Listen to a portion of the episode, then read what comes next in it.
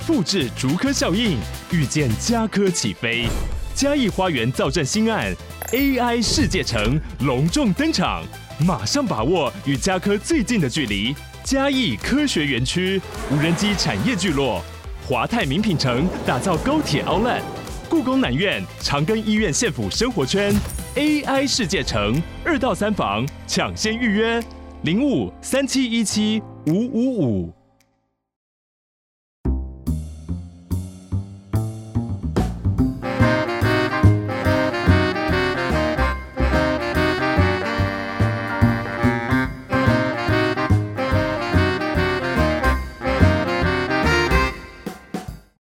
各位听众朋友，大家好，欢迎大家好，都喜欢我的 Podcast 频道，我是小哥，真的是人逢喜事精神爽啊！今天这一集录音的同时，我已经把我的学校报告丢出去了。那在各位听到这一集的时候，我应该只剩下三到四个礼拜的时间就要离开船队，重返我老婆的怀抱了。如果没有任何意外的话，也是我的小孩准备出生前的最后战斗准备了。其实之前我老婆问过这个问题啊，就是我怎么好像对于小朋友要出生这件事情，没有把表情表现得好像我。自己非常愉悦、很快乐、很开心，或者什么满心期待的准备迎接新生命的诞生。这个哈要怪就要怪我平常这个人实在是太浮夸了，就是常常让别人都以为说我会对于这些非常重大的事情感到很兴奋。其实包括我求婚、我结婚、我遇到我老婆这样子一个好对象，我的反应都没有到非常非常的大，都没有到很极端。有个很大的原因是我自己一直沉浸在那个。有没有可能这一切都是幻觉的那个情境当中？所以我在这些情况下，其实我都不太敢太过于嚣张，或者太过于屁，或者太过于让全世界人知道说啊，老子准备要有小孩了啊，我准备要结婚了啊，我准备要面对我人生大事了。没有，我都不敢，因为我很担心的是，如果有任何的万一的话，那该怎么办啊？总之，不管怎么样，我们终于到了最后阶段了。其实我是真的打从心里面感到非常的开心，就是这件事。事情能够成真啊！严格说起来，我也算是。被我的家人们影响很深，所以对我来说，我会觉得有个小孩是很重要的一件事情。好，对不起啊，我知道这个观念对于很多现代女性来说，会觉得说，干你他妈就只是把我当成生小孩的工具而已。呃，你要这样子讲，我只能说，那你真的是蛮奇怪的。我也可以讲一个很干的，就是如果可以，那我也可以愿意生小孩啊。但我就讲讲而已啊，因为能不能没有人知道，目前的计划是没办法啊。所以关于生育这件事情，当然是我们夫妻双方有共。同同意说，我们接下来是准备要怀孕的阶段，所以我们是不避孕的。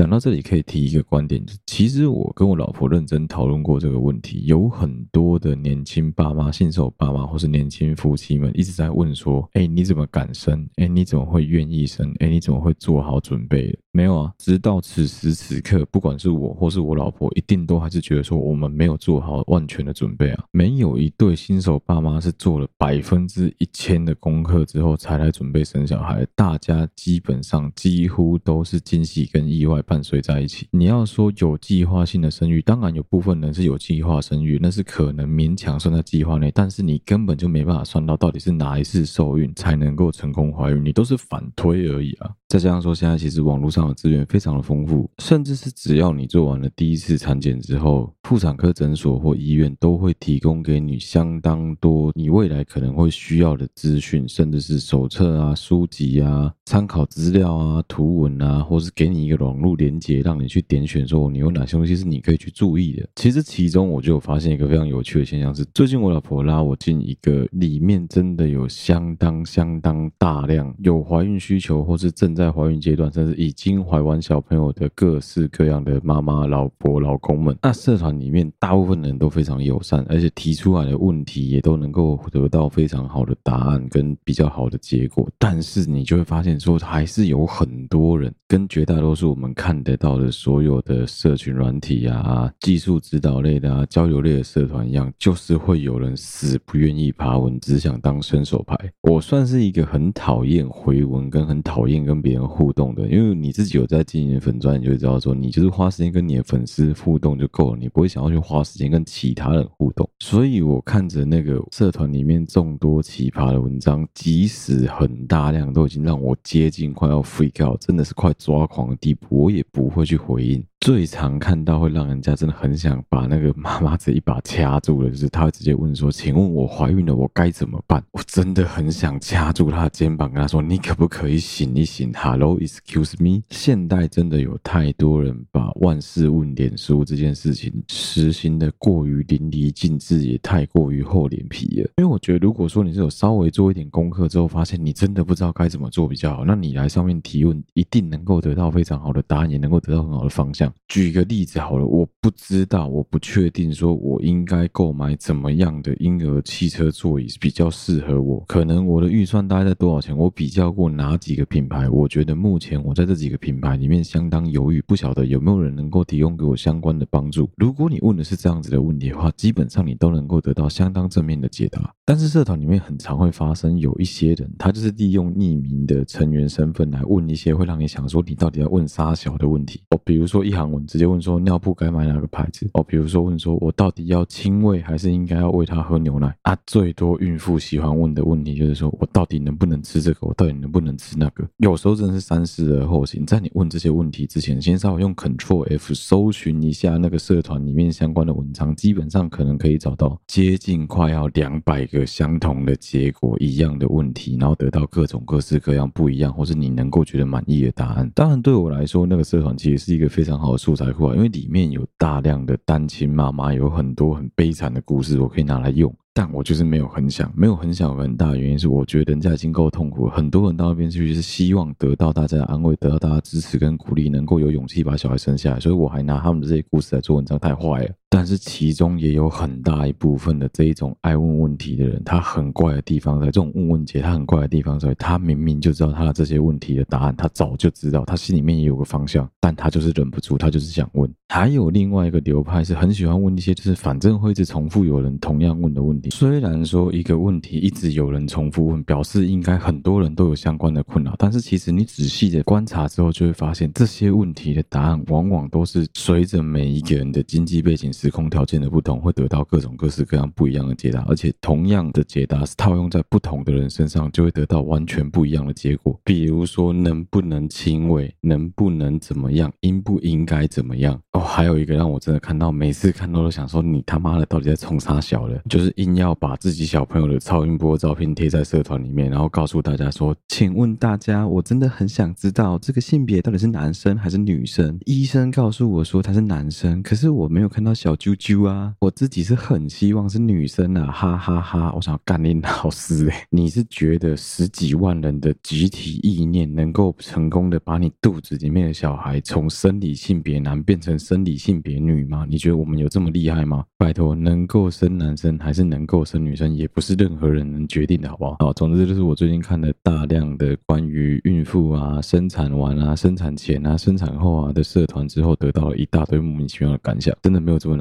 Ctrl F 按下去就是直接可以搜寻，搜寻的过程中只要输入你想要问的关键字，基本上都可以找到相关的答案。真的不要这么偷懒，想要当伸手牌。你知道你当伸手牌的结果就是你往往得不到你想要的答案之外，还会被一些比较极端的人呛。虽然说我可以感觉出来，其实社团里面绝大多数的人都非常的友善，是极端的友善哦。最多最多就是回你说你应该要问你的医生，或是你应该去问神明，你不应该在这边问，最多就这样子而已。我原本是很认真的以为聚集了这么大量哦，是这么大量的女孩子的社团，吵起架来应该很精彩吧？结果没有哇！这些妈妈每个都超有母爱，每个都是母爱大爆发，真的很棒。好了，开头还是跟大家提醒一下，因为最近真的是天气越来越转凉了，转凉的过程中有一堆阿呆出门不穿外套的，真的很容易会感冒。再加上说前。前面连续两三年，因为 COVID-19 的关系，几乎所有人都有外戴口罩，然后勤洗手之类的，所以出门基本上不太需要担心感冒病毒。但是我相信，应该陆陆续续已经有不少听众在这几个月都已经有出现感冒症状了。就基本的保暖还是要做好不好？敢不要他妈都大人大静啊，还要人家提醒这种事情，真是很搞笑。我录音的当下，韩国目前是十六度左右，确实是已经非常有感觉到凉意了。那我相信，等到这一集在台湾上的时候，台湾大概也会降到二十二度、二十三度。二十一度左右，那个温度对于很多台湾人来说是一个很适合出门的温度，但是这个温度也是最容易感冒的温度，会希望大家出门一定要记得带外套，尤其是骑车的各位们啊，还是趁前面来跟大家稍微更新一下各位可能完全没有关注到的国际局势，就是因为我们船上有一些缅甸同事，所以其实他们对于当地的军政府是非常的不满的，也因为这样子的关系，其实从他们身上可以得到很多缅甸现今真正的情况，甚至他们所得到的消息其实是比新闻、比媒体上面写的都还要更快速、更真实的。那当然，其中因为他们对于军政府的不满，很有可能会有部分偏颇支持。这边还是要先跟大家说明清楚，就是我先道歉。好，对不起，有可能我们有部分言论是比较偏颇的，说不定其实军政府没那么落赛。好，简单来说呢，就是缅甸的平民百姓跟所有在对抗政府军的军阀共同组成的一个缅甸民族民主同盟军的一个暂时性的军事结盟，由这一些总共有四到六个组织加起来的武装组织共同对抗军政府。在二零二三年的十月二十七号，在缅甸的各地，尤其是缅甸的北部地区，同步的发动了一场名为“一零二七行动”的大规模军事冲突。其实他们的目的非常的明确，就是要利用所有军阀派系之间的斗争，来切断缅甸政府军跟中国边境之间的所有，不管是白的贸易也好，黑的贸易也好，他们要把所有的贸易线全部直接切断，以切断缅甸军政府最重要的经脉来源，也就是中国。所以，同样的一场“一零二七”代号底下军事冲突，在中国那边写出来会讲到什么啊？就军阀派系之间的内斗啦，然后他们在想办法在各个家族派系之间互相斗争啊，就跟当年的军阀乱政一样，不会有个好结果了。但是，其实这一个行动对于缅甸军政府来说是非常非常伤的。老实说，我觉得缅甸的平民老百姓很可怜。为什么可怜？因为缅甸没有石油，而且缅甸政府军真的很烂。因为他们很烂的关系，他们的背后盟友是中国跟俄罗斯。对于联合国的诸多国国家来说，缅甸本来就不是一个太过于重要的国家。对不起，但这是事实。就像是许多非洲国家的内战内斗一样，对于很多欧美国家来说，并没有太大的吸引力，跟并没有太多必须关注的地方。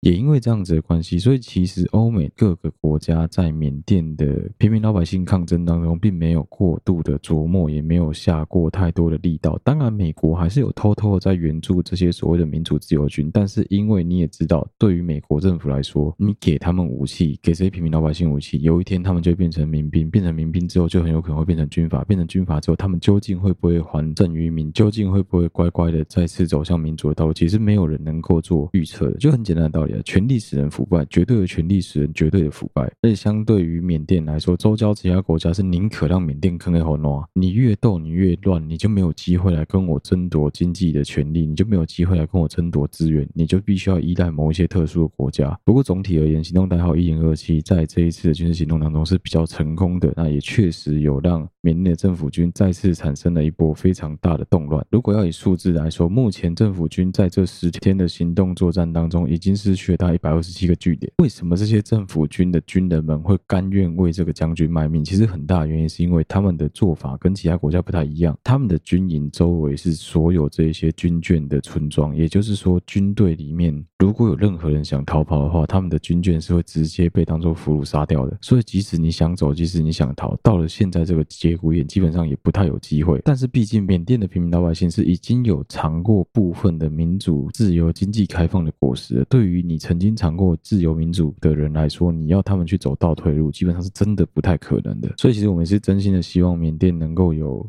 再次打倒政府军，再次重新走上民主自由怀抱的一天啊！好，接下来要进入今天这一集的主题。今天这一集其实会透过两到三篇低卡感情版的文章来跟大家分享我部分对于两性情感的感想，还有我的个人一些想法跟看法。那文章的连接一样，我们会贴在我们的好，对不起嘛，文字叙述的连接底下，有兴趣的朋友也可以点进去看一下文章相关的回复跟留言。好，第一篇文章是八月二十四号低卡感情版的逆文发文，九年交往换来求婚九天分手。好，我先讲哦，因为基本上人在感情的低潮碰到了什么大型的变故之后，打字啊各方面的智商都会变得很低。所以讲，如果你看到他的叙事方式啊、结构啊，或是文字的内容啊，有什么打得很奇怪啊，或是逻辑谬误的地方，不要太过于苛责，也不要太过于苛刻，因为人都有低潮。其实这篇文章很短，因为很短的关系，就快速把它念完。九年的相识相爱，分分合合，来到最后一年，终于在两个月前向我求婚了。但幸福不愿意来到我身旁，点点点。不到五十天，他提了分手了，原因是忍受不了我们之间的争执。这次是他勇敢做自己的一次，不敢见家长，见了家长不敢提求婚，但跟我提分手不到一个小时，可以很长篇大论。挂号对于他来说的，向我家人清楚表述，因为种种观念不合而必须分开。打的字比见过家长三次的话加起来还要多。过了一个礼拜，他家人也还不知道我们分手，亲自去找对方父母时，他们还很惊讶。三十五岁的人，月薪五万，这是他对我爸说至少五万，吃家住家没负债，过年至今没存到钱，身上五十万借出去四十万，问钱花到哪里去？吃的玩的花掉。简讯的内容是这样打的：叔叔你好，我是圈圈圈。这段时间消化你说过的话之后，我觉得自己的确没办法撑起一个家庭，跟原 PO 的三观相处也是已经没有在一起的频率上。我们两个已经谈过，所以决定到这边结束关系。很抱歉。他传这些话给我爸，甚至我们根本没讨论，完全单方面。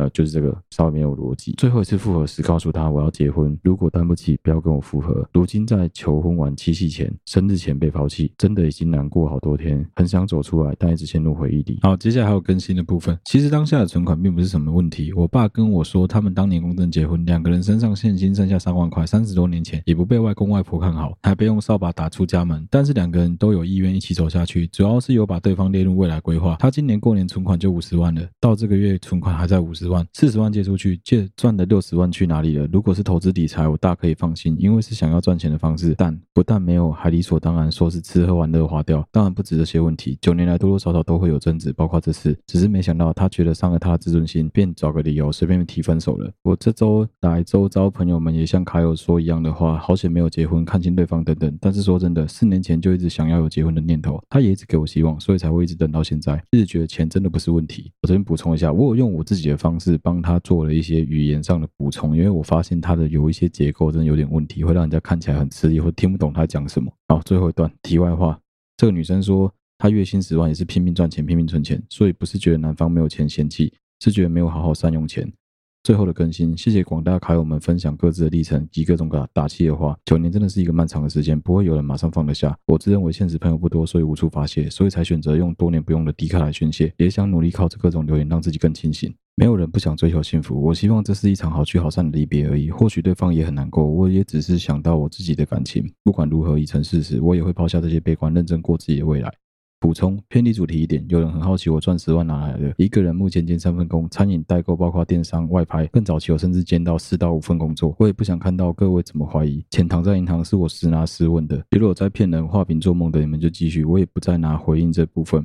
一天二十四小时，如果工作八小时能够赚十万，我也愿意。我不是高知识分子，没有什么异于常人的头脑。一个赚钱的动力，往往可以让人更加坚持。一天工作十四点五小时，曾经累到失眠，迷迷糊糊三四小时又要起来工作，也靠药物度过。有时候也会很崩溃，觉得为什么我要靠这么多钱赚，让自己的时间什么都没了？我只是想让自己年轻的时候多赚一点，真的以后可以安稳一点，大概就是这样。好，OK，首先先感谢各位非常痛苦的听我读完了这一段。呃，迪卡卡友在八月二十四号分享的九年交往换来求婚九天分手感情版的文章。啊，碰到这种情况，其实我自己个人的感想都一样，就是恭喜，除了恭喜之外，就是恭喜。的的确确，九年的时间说长非常的长，说短它一点都不短。一个人一辈子有多少的九年可以浪费在同一个人身上？花九年的时间才看清一个人的真面目，确实是久了一点，但是也还不算晚。首先，先看几个我注意到的点。第一个是他们两个交往了九年的时间，男生只见过女孩子的家长三次，而且从叙述里面可以感觉出来，应该是男生有点愧疚，有点羞于。见到女生的家长，还有就是不懂得表达，听起来是这样子。好了，换成正常的语言，就这个男的很懦弱，这个男的非常的没有作用。虽然说文章当中并没有提到说双方的感情啊、价值观啊，还有平常生活上的金钱是怎么分配，但是可以感觉出来，应该男生是比较偏向享乐主义的。毕竟是要论及婚嫁，讲真的，你不把双方的财产摊开来，在阳光底下做检视，其实非常非常的危险。现在有很多的人在结婚之前，其实是没有做好相相关的准备。就一股脑的想着说，哦，不行，我非他不娶，非他不嫁，我就是今年就要跟他结婚。你说不行吗？其实没有不行啊，哪有不行？去登记而已，户政事务所结婚书约准备好，两个证人准备好，甚至连身份证都可以说你忘了带，都一样有办法可以帮你登记好结婚。问题是在台湾这样子的社会里面，结婚不是两个人的事情，结婚会牵扯到是两家子的事情。所以对于不管是男生或是女生的父母而言，双方的家长当然都会对于自己的子女未来的另外一半究竟有没有担当，能不能负责任这一点，多多少少都会想要替自己的子女做把关。我觉得这都是非常可以理解的。更遑论是你自己，你想想看，你要嫁给这个人，你要跟他生活一辈子。假设不离婚的情况下，你要跟这样子的一个对象生活一辈子。老实讲，我觉得这女的蛮有勇气的。我相信她是知道她的男朋友是这样子的一个德性，她也知道她男朋友其实一个月五万块，但是有点懒惰。可是你要看哦，女生并没有选择放弃这个男的，女生是选择说男生跟她求婚，她选择 Yes I do，我愿意跟他继续共度余生哦。但有趣的事情就来，男生在跟女生求婚之前，很明显的并没有做好一切的打算，也并没有做好为了未来的生活有所规划。而且听起来，男生其实自己是知道说自己大概有几两种，他不敢在原坡的家长面前提说要跟原坡结婚这件事情，其实就非常的可疑，也非常的可疑了。所以其实我可以大胆并且合理的推断，有一个非常有可能的情况是，有可能是原坡逼婚，男生说不定只是顺水推舟，就有点被动我觉得说，好好好，那我就跟你求婚了，反正你的。薪水也不错，应该可以养活我们两个人，那我就这样子跟你结婚好了。但是我后来发现说，哎，我好像没什么担当，没什么肩膀啊，不然让你养。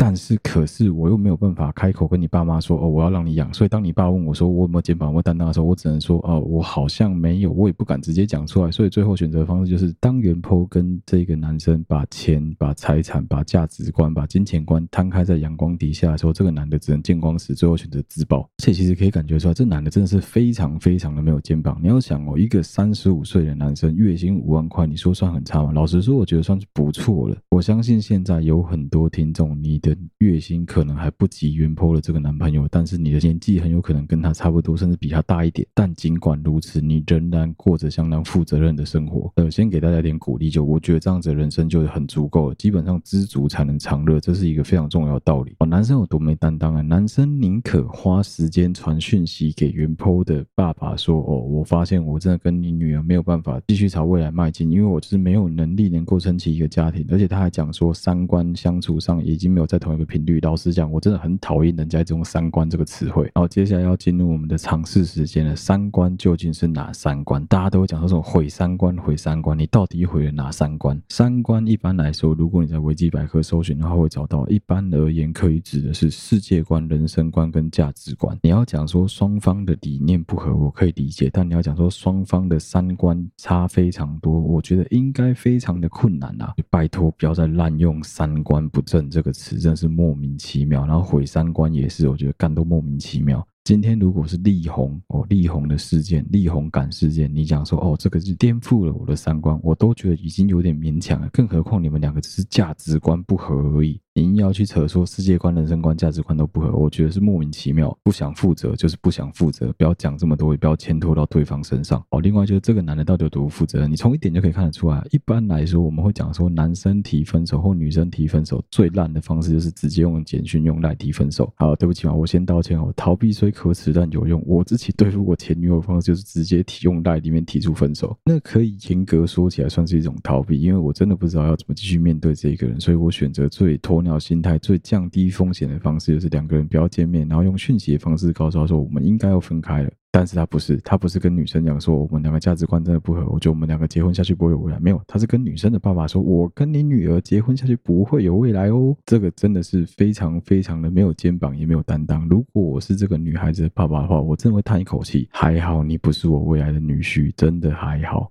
女孩子说在七夕前、生日前被抛弃，所以这个女生应该没有意外是狮子座。狮子座女生这么女强人心态，会愿意依偎在一个男生身边，表示这个男的真的在某方面天赋异禀，不管是外貌上的，或者是说工作上，或者说形象上的，一定有让女孩子觉得说，哦，他就是我的神，他就是我很崇拜的对象。狮子女才会愿意依偎在你身边，所以我觉得这男的应该有某一块是让这个女生非常喜爱的。但是狮子女最讨厌的男生就是没有担当、没有肩膀、没有责任心的男生。所以我老实讲，这个原坡愿意跟这样子的一个男生勾勾顶了九年，真的不是很容易的一件事啊。而在仔细反复的推敲他的文章之后，我发现了其中的端倪。为什么这个男的做得到？因为这男的做了一件事情，这男的画了块非常非常大的大饼。因为对于这个女孩子来说，她要的就是一个家，她要的就是一个完整的家。所以只要这个男生做到一件事，就这个男的画了一个非常大。大的大饼，画了一个非常大的蓝图跟理想，告诉这个女人说：“我的未来有你，我们未来会走在一起，我们未来会一起步入家庭，一起步入生活的正轨。”就是因为你的这个 promise，所以让这个女生心甘情愿的为你付出一切，即使你们两个在薪资集聚上有极大的落差，女孩子也愿意心甘情愿。一个每天辛苦工作超过半天时间的人，我相信他是真的没有什么时间能够交朋友，所以他才必须要把这个心情发泄在 D 卡上面。也还好，感情版的大家没有跟平常一样疯，而是非常理性的告诉这个女生说：“你很好，你没有错，你应该跟这个男的分手，恭喜你，你下一个会更好。”诶，不然其实照低卡的尿性，我们应该都知道会发生什么事情啊。老实说，这样子的一个对象啊，不分男女，真的是不分男女，这样子的一个对象，你跟他在一起是绝对不会有未来的。我们在以前的集数其实就有聊过这个问题啊，分数理论的问题。一个女生跟一个男生在未来，其实不管性别都一样。你一旦年纪过了三十岁之后，比的就是你的历练，比的就是你的资产，比的就是就是你在你的工作领域各行各业里面你所能够展现出来的价值，跟你所累积下来的这些资本，你绝对可以没有任何存款，但你绝对不可以没有梦想，你绝对不可以放弃你的人生。那讲真的，我们前面讨论过金志雄这个议题嘛，我个人觉得以现在的社会来说，你要把你的吃喝玩乐全部都用你的薪水全部花掉，我觉得 OK 可以接受，但前提是你的另外一半也要愿意过这样子的生活，你们要共同承担的是在未来你们即将步入婚姻共组家庭的过程中，你们很有可能没有钱买房子，你们很有可能没有钱买车子，你没办法贷款，你没办法有小孩，因为你没有钱。讲个现实一点，我跟我老婆目前两个人的薪水加起来应该已经是比很多人都要高，但是我们两个都还是觉得说天天被钱追着跑，尤其是对我老婆来说，她就会一直觉得说为了生小孩，其实她承受了蛮大的经济压力的。我个人是属于那种比较乐天主义派的，我会觉得说没关系啊，反正就是辛苦赚钱，就是该花就花。但我老婆会觉得说不行，这么辛苦赚钱就应该存下来。当然，她还是会有她坚持，她觉得应该要花的地方，但是就不太一样。可是相较于我跟我老婆的薪水比例，我觉得他们两个人这样子的薪水要生活在台湾的社会，其实也不算太困难。主要的问题是出在于说男孩子的付出太少了，这太过不成比例啊！你一个女孩子辛辛苦苦赚了这么多钱，辛辛苦苦存下来，结果你男朋友整天。躺着在耍废，不知道冲啥小。他问他钱花到哪里去了，也不是花在你身上，他花吃喝玩乐上。你真的是听了会觉得莫名其妙啊！从很多方面都可以看得出来，这一个女孩子算是一个比较脚踏实地的人。不管她用怎么样的方式在赚钱，我觉得都算是非常的努力。你要同时有工作，还要接外拍，还要做电商、做微商，这些东西都是需要投入非常大的时间成本才能够获得收获的。我就举一个我自己身边的例子，就好，我周围有很多女生朋友，到现在已经三十几。所以都还在做相关工作，但他们一个月收入大概就三万多块而已。我先说好了，对不起嘛，为什么我会说三万多块是而已？因为相对于很多认认真真在接外拍、在做电商、做微商的，你可以听到他的收入大概一个月就是可以到八万、九万、十万。但这个听起来非常有理想、有抱负，背后是用痔疮换来的，背后是用血尿换来的，背后是用没办法睡觉、吃安眠药来度眠这件事情换来的。主要就是看你愿意牺牲到什么程度，就能够换来怎么样的果实。其实道理大家都懂啊，就种什么因得什么果嘛。另外一个部分，我觉得很重要是你要能够守成，因为守成才是真正困难的地方。你一个月赚三万花三万，你一个月赚五万花五万，一个月赚十万花十万，那个生活能够得到的条件是完全不一样的。但是最后的结果其实差不多，就是你都没有存到钱。所以我觉得真的就是价值观跟理念的冲突啊。如果说双方在这方面真的没办法有共识的话，早点分开真的是好事。我们现在来假设一个剧本，我今天假设一个剧本是女孩子开开心心、顺顺利利跟这个男生结婚了，哎，硬着头皮用双方的钱贷了一间房子下来，哦，甚至很不幸的，女孩子还怀孕了。你觉得在这样子的情况下，他们的婚姻能够持续多久？虽然说这个道理非常的可怜，但是讲真的，事实上就是贫贱夫妻真的会百事哀。你可能会讲说，哎，没有啊，小哥，你刚刚不是说知足常乐吗？我跟你讲，知足常乐是有个条件的，知足常乐的条件是你必须要付出对等的努力，获得对等的报酬之后，得到的那些回报才是真正。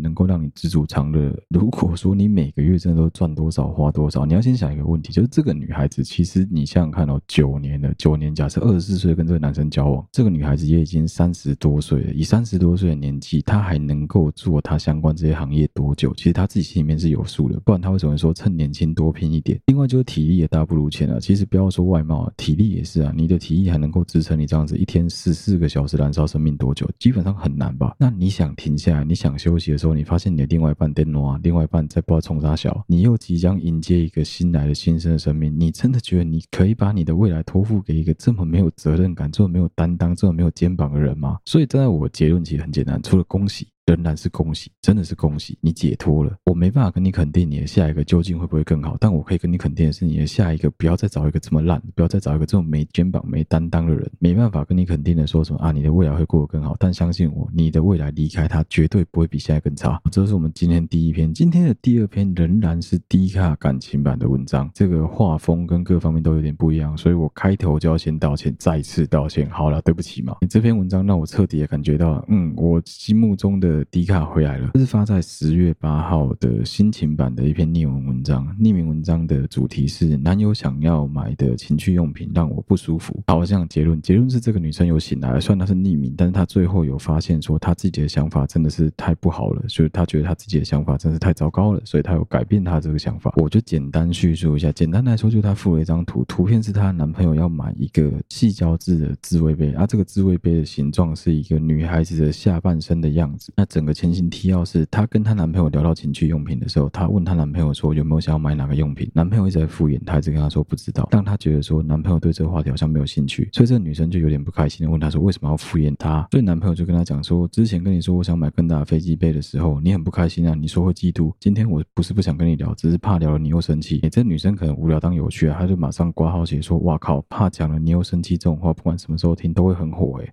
女生很假装宽宏大度的跟这男生说，可是除了这种躯干型的，其他圆柱形的飞机杯我都可以接受啊，你不能够聊一般的吗？接着她男朋友就回答说，可是一般的我有了啊，干嘛聊？女生说听到这边她就生气了，她还是很努力的平心静气，想要跟他讲说为什么原 po 会不喜欢躯干型的飞机杯。原 po 还有解释哦，因为她觉得她旁边有人，所以她用打字的跟她男朋友讲。前面的对话其实也讲得很隐晦，我觉得女生蛮咄咄逼人的，她有 po 她自己跟男孩子的对话截图，她说。你为什么不会想跟我聊情趣玩具？这个东西跟真人一模一样。要是这种东西有男生版的，我跟你说我想要买。它是一个真人的躯干，尽管它是塑胶的，但当你在利用它 DIY 的时候的动作，就跟真正的做爱姿势一样。飞机杯的 DIY 倒不会让我多想，但是你跟这个躯干 DIY 姿势会让我非常不舒服。躯干型的，因为我不在的时候，你就会用它，所以对我来说，就好像没有我的身体，你就会去用这个身体发泄。总有一天。我一定会问你，我跟他哪个比较舒服？好，以上是对话。这对话有没有看让人家很火大？因为这女的狂用逗号，然后一直这样子随便的分段，真的让人家看得很火大。好，先耐住，其实耐住性还没完哦。这之后对话总结就是，男朋友终于知道为什么。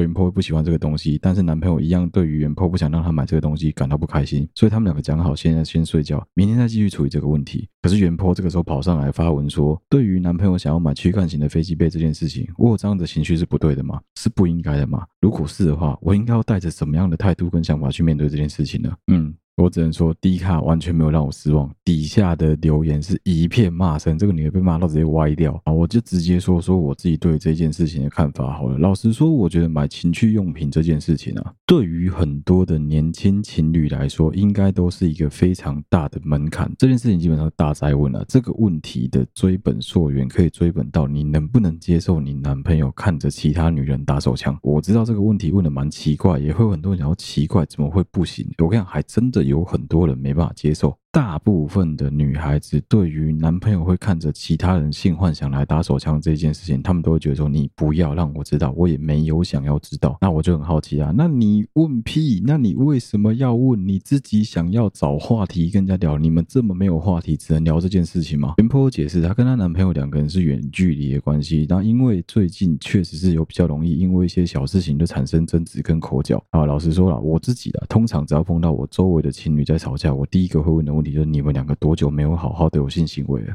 两个人谈恋爱本来就是柏拉图式的，我们不要算。就两个人本来就没有以性为目的交往的，我们不算。基本上所有的情侣万般不离中，最后一定会发生性行为，这个应该是不变的定律。好，那其实随着现在社会风气的发展，基本上应该这件事情没有这么不能聊吧？性这件事情也不应该是禁忌啊。好，我先讲我自己的观点。如果是我的话，我只会告诉原 po 一个最简单的做法，也一样分享给所有的听众。遇到这一类的困难的时候，首先你应该先做一件事。情，面对它，接受它，处理它，然后选择放下它。当你碰到任何你明明就知道你跟他讨论你们两个会起争执的话题的时候，其实最简单的方式就是让睡着的狗继续睡。除非你今天就是故意要去踩这一条恶狗的尾巴，你就是要挑起这个无谓的争端。不然我真的觉得你做这件事情非常愚蠢，而且也非常没有必要。对，没错，有一天你的男朋友一定会被你问说：“那请问飞机杯跟我哪个比较舒服？”你到底想听到怎么样的答案？今天。你男朋友是告诉你说，哎，其实飞机杯比较舒服，你要加油，你输飞机杯很多，这样子你听会开心吗？你一定不会开心啊。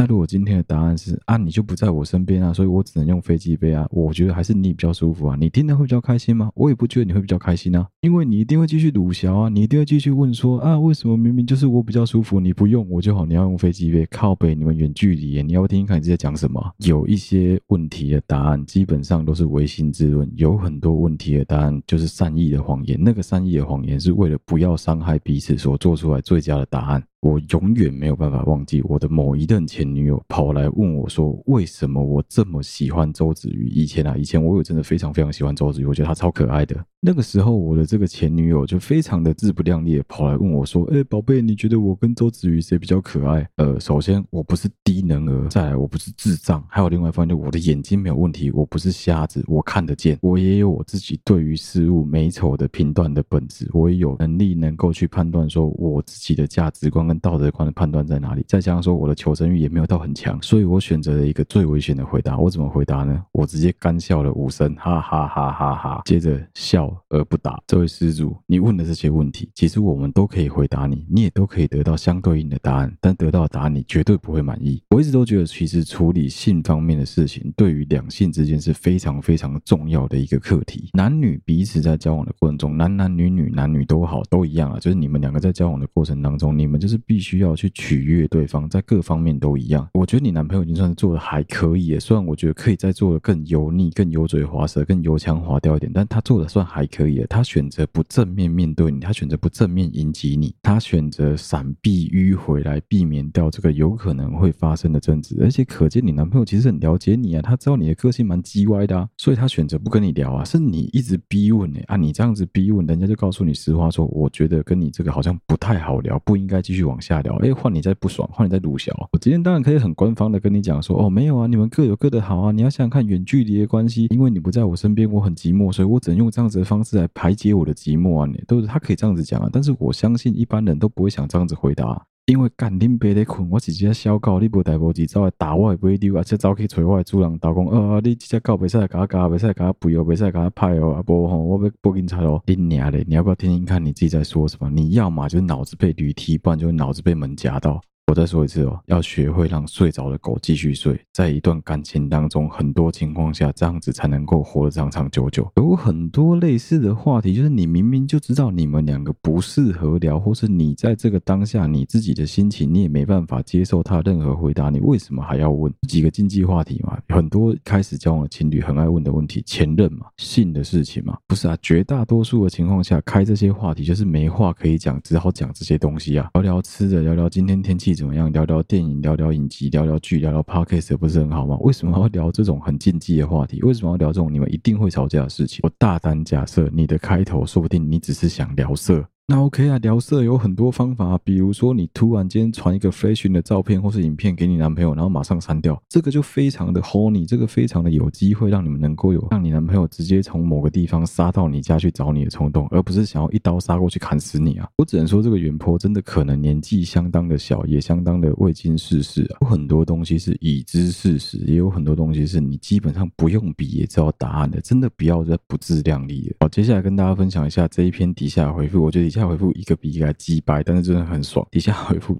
普遍都在讲说你超烦的，都在讲原 po 超级烦。七楼中科大同学就有讲到说你超烦的，他不想聊，因为你会生气。你硬要聊，还跟人家讲一堆，没人拿你跟飞机杯比，你自己自卑作祟，讲一堆道理，实际上是想养失自卑。如果是我，在我眼里，他就是一个玩具而已。不管怎么样，我一定是让男朋友最爽的那个。有点自信好吗？呃，我只能说这个答案对了一半。对，嗯，对了一半。我也不太能理解为什么原坡想要拿自己跟一个飞机杯做比较。你的很多作用都大过飞机杯，飞机杯只是你男朋友拿来泄欲的工具而已。也相信我，对于任何人都一样，女生也一样，男生也一样，情趣玩具，它到头来它就只是一个玩具而已，它只是一个让你拿来发泄、让你拿来舒压的一个产品。它没办法陪你度过生活，没办法陪你度过所有的欢笑泪水，没办法陪你吃饭，没办法跟你去逛街，没办法让你带回家给你爸妈。看他也没有办法写在你的结婚证书上，是另外一个那个跟你结婚的人，不可能。但是他最后一行写那个，不管怎样，我一定是让我男友最爽的那个，有点自信好吗？我只能说，嗯，有自信是好事，但是，嗯，对，但是我相信所有男生都知道我在但是什么，我相信部分女生也知道我在但是什么，但没有关系，我们就让睡着狗继续睡。我可以感受到，其实原坡应该真的是相当烦恼，因为有一个修平科技大学四楼的同学在底下回复说：“你有够烦，拿自己跟飞机杯比，你把你自己当人还是当飞机杯？”结果我们这个原坡相当锲而不舍，他还跑去跟那个修平科技大学同学讲说：“那就算我不去比较的话，你们男生会比较飞机杯跟真的哪个好用吗？”你这个问题问的相当的大哉问，我们再讲一次哦，让睡着的狗继续睡。你如果想知道答案的时候，网络上有非常非常多相关的测试跟评比，或是你可以自己试试看。你可以买一支电动塑胶篮来玩玩看，你就知道说那个电动塑胶篮跟你男朋友的懒觉哪里不一样。不是那个东西就没办法跟你互动，你知道吗？那个东西也没办法穿着情趣内衣挑逗你，那个东西就只是让你发泄而已。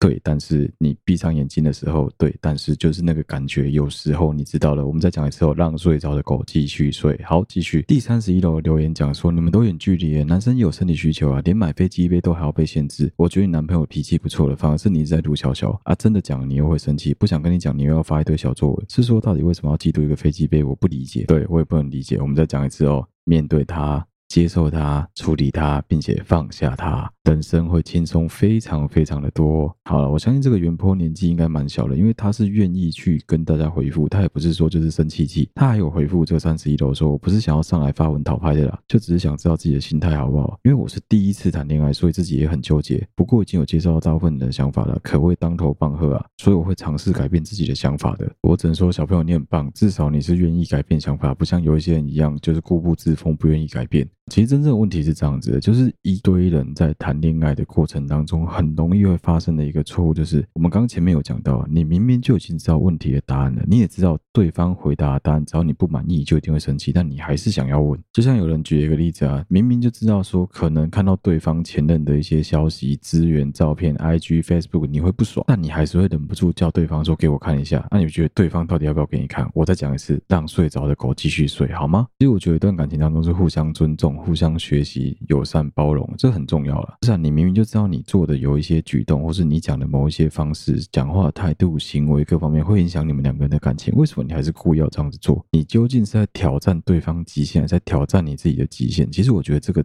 立场要站稳。另外就是有一些东西是你后天条件上没办法改变的，比如说你们两个人现在就是远距离的状态，你根本就不可能随时在他身边让他当泄欲的工具，而且你不觉得你只是他泄欲的工具也很可怜，也很可。惜也很可悲吗。与其这样子的话，为什么不让飞机杯来替代掉这个功能？有时候很多事情其实就转个念想一下，就会有完全不一样的方向了。当然，因为原 po 年纪其实相对来说很明显感觉出来，社会历练是比较不足够的。我是觉得也无所谓，反正多经过摔打碰撞之后，自然而然就会成长。而且我觉得他其实算是做了一个非常好的示范，是至少他是愿意去接受其他人给他的 challenge 的。至少感觉出来，在沟通方面，原坡的男朋友其实算是蛮够在为原坡着想的。好，今天这一集的主题就到这边结束了。下次有机会，我们再来找一些 D 卡的感情啊、两性啊之类的文章来聊一聊好了。因为我发现其实 D 卡真的有很多用不完的素材。